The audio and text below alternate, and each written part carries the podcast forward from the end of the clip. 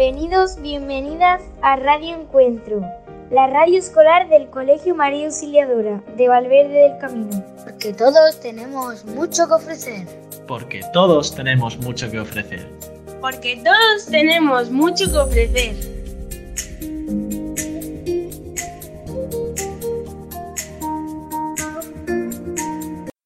Muy buenas a todos, una nueva semana, una nueva emisión de Pastoral aquí en Radio Encuentro. Y vamos casi casi que llegando al final de nuestras emisiones. Recuerdo que era por el mes de abril cuando el equipo de Pastoral en discernimiento nos planteábamos que tendríamos que tener algún instrumento para poder llegar a las familias en este confinamiento y celebrar la Pascua, celebrar a Cristo vivo en nuestros corazones y en nuestras vidas. Y Radio Encuentro nos ha ofrecido el espacio para tal finalidad.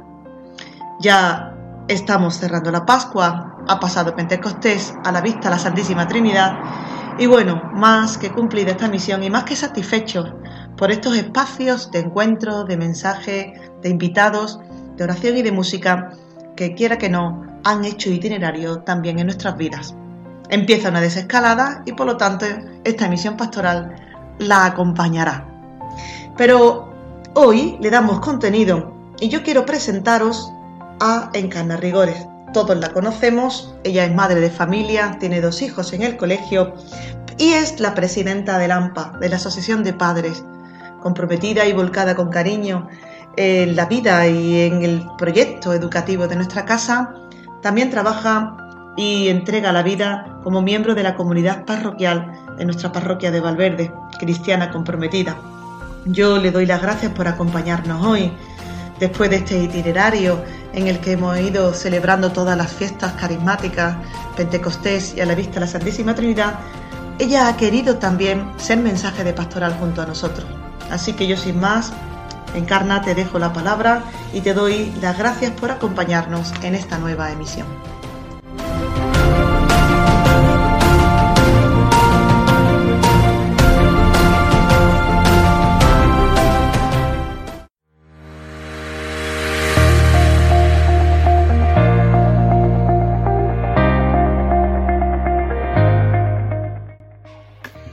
Muchas gracias, Mati, por la invitación a participar en este programa de radio, donde compartimos un ratito de pastoral que tan necesario es.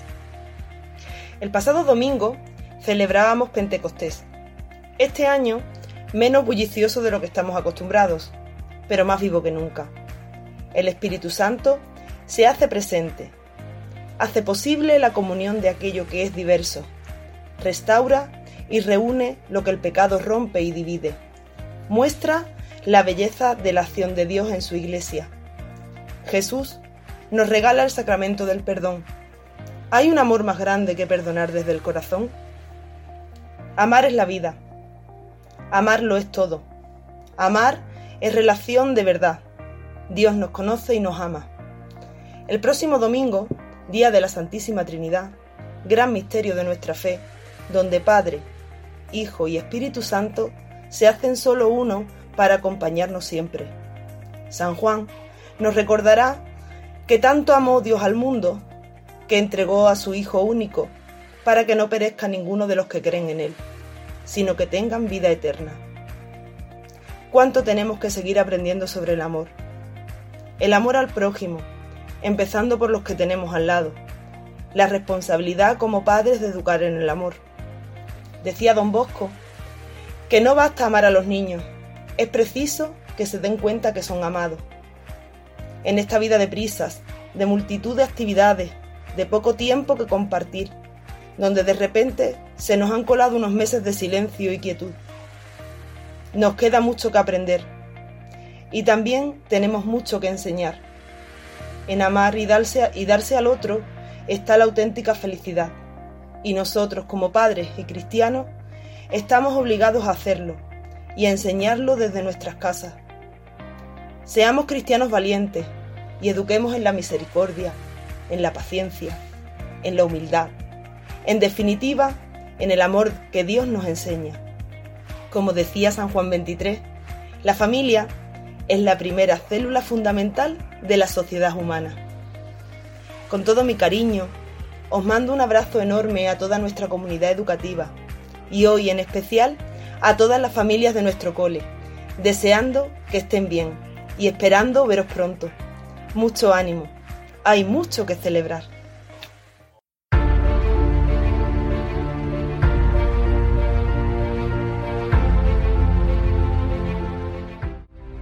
Muchas gracias, Encarna, por tus palabras, por tu mensaje y sobre todo por tu testimonio y presencia.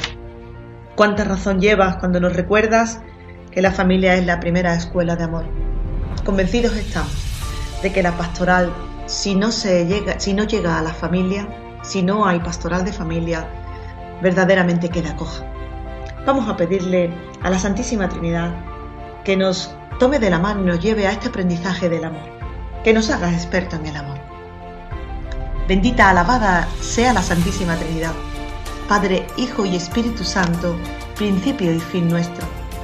Padre del cielo, Jesús buen pastor, Espíritu Santo, os pedimos, por la intercesión de María, vuestra ayuda y vuestra protección en todos los asuntos y preocupaciones de la vida. Gloria a ti, Dios Padre, fuente de bondad y de eterna sabiduría. De ti procede la vida, de ti nos viene el amor. Haz que en todo momento obremos con rectitud y prudencia para gozar de los bienes y de los consuelos que nos envías. Gloria a ti, Dios Hijo del Padre Celestial, en cuyo corazón sagrado nuestra alma encuentra su refugio. Enséñanos a imitar fielmente tu vida y tus virtudes. Danos firmeza y constancia para cumplir tus enseñanzas y haz que practiquemos más a menudo las obras de caridad. No nos abandones en las luchas de cada día, aléjanos y protégenos de toda adversidad. Gloria a ti, Espíritu Santo, claridad que todo lo ilumina. Eres el gozo, la armonía y la alegría de la creación. Haz que seamos dóciles a divinas inspiraciones y danos la paz, el auxilio en nuestras carencias y nuestros problemas, y concédenos tu ayuda para que podamos alcanzar lo que en estos momentos a cada uno nos hace falta. Madre y Señora de los cielos, tú que estás cerca de la Santísima Trinidad, ruega por todos nosotros. Amén.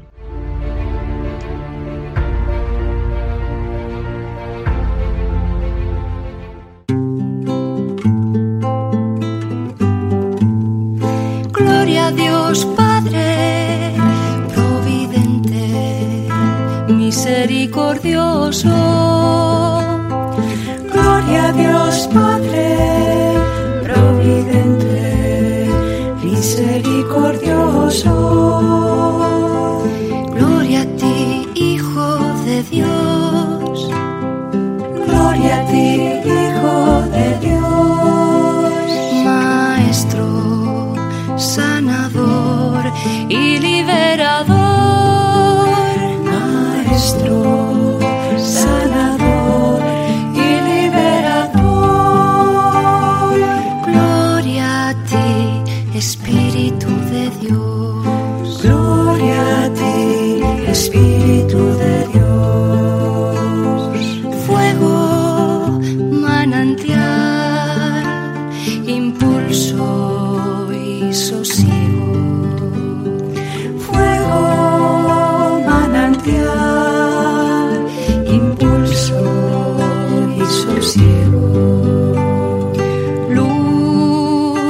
Asidero en la oscuridad. Luz y asidero en la oscuridad. Gloria, gloria, gloria a ti, Trinidad.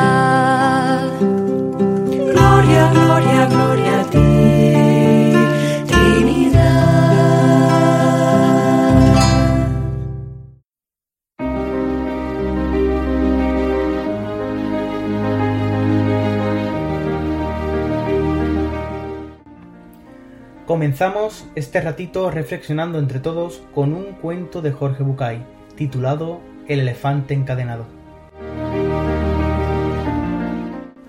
Cuando era pequeño me encantaban los circos y lo que más me gustaban de ellos eran los animales. Dentro de todos mi preferido era el elefante. Durante la función la enorme bestia impresionaba a todos por su peso, tamaño y sobre todo por su fuerza descomunal. Pero después de su actuación y hasta un rato antes de volver al escenario, uno podía encontrar al elefante detrás de la carpa principal, atado solo mediante una cadena que aprisionaba una de sus patas a una pequeña estaca clavada en el suelo. La estaca era solo un minúsculo pedazo de madera apenas enterrado unos centímetros en la tierra, y aunque la cadena era gruesa y poderosa, me parecía obvio que ese animal era capaz de arrancarla con facilidad y huir de allí. El misterio es evidente. ¿Por qué el elefante no huye arrancando la pequeña estaca con el mismo esfuerzo que yo necesitaría para romper un palillo de fósforo? ¿Qué fuerza misteriosa lo mantiene atado impidiéndole huir? Tenía unos 7 u 8 años y todavía confiaba en la sabiduría de las personas grandes. Pregunté entonces a mis padres, maestros y tíos, buscando respuesta a este misterio. No obtuve una respuesta coherente. Alguien me explicó que el elefante no se escapaba porque estaba maestrado. Hice entonces la pregunta obvia. Si es cierto que está maestrado, entonces, ¿por qué lo encadenan? No recuerdo haber recibido ninguna respuesta congruente.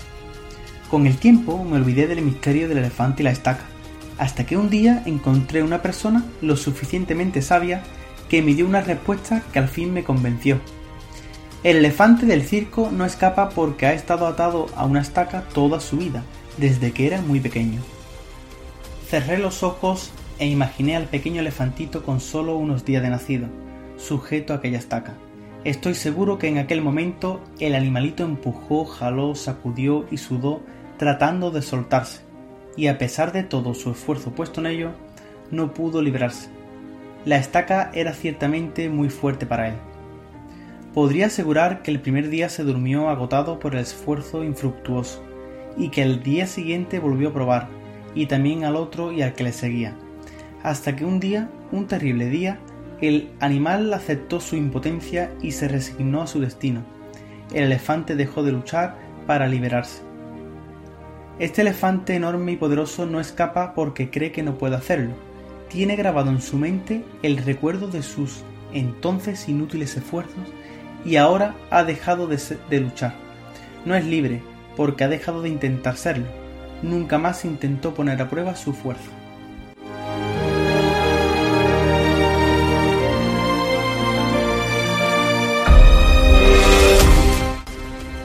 Antes de acabar esta segunda parte del programa y dejar paso a la oración final, me gustaría reflexionar con vosotros este cuento. Mirad, cada uno de nosotros somos un poco como ese elefante. Vamos por el mundo atados a varios cientos de estacas que nos restan libertad.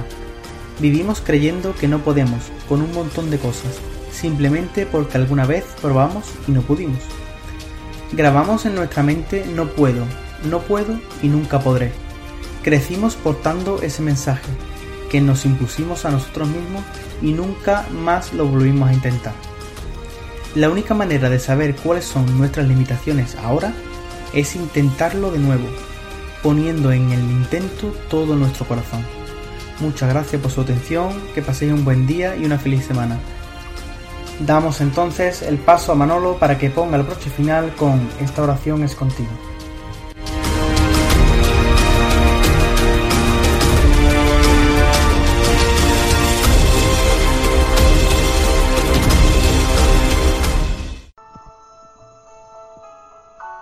Nuevo espacio de esta oración es contigo. Hemos pasado ya este intenso mes de mayo en el cual hemos celebrado a nuestra querida María Auxiliadora. Un nuevo Pentecostés se nos ha dado. Hoy en este espacio seremos peregrinos. Peregrino es la persona que viaja a otros lugares desconocidos y hace de su caminar aprendizaje de vida en todo lo que encuentra. Hoy contigo, acompañados por María, queremos ser peregrinos en la fe, en la vida, peregrinos que vayan aprendiendo de la vida, cuyo destino sea Dios, peregrinos que comparten el camino con otros peregrinos y se hacen compañeros de camino. ¿Eres peregrino de la vida?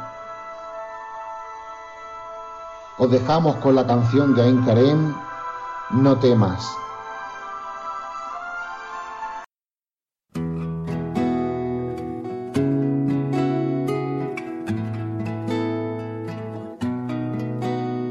No temas, no temas, yo estoy contigo, no temas, no, no temas, yo no.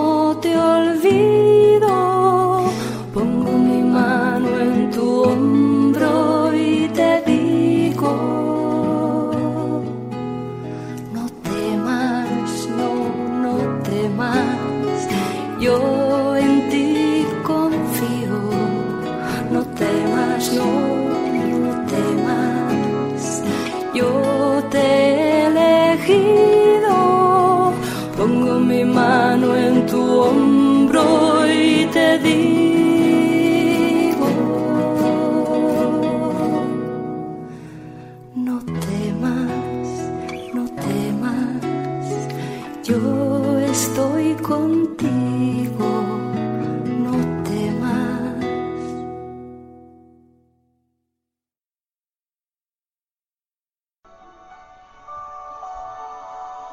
María, Virgen peregrina, continúa acompañándonos en el camino y llévanos siempre a Jesús. Gracias María por estar siempre junto a nosotros, compañera de camino incansable, ejemplo del peregrinar hacia Dios. Gracias María. Amén.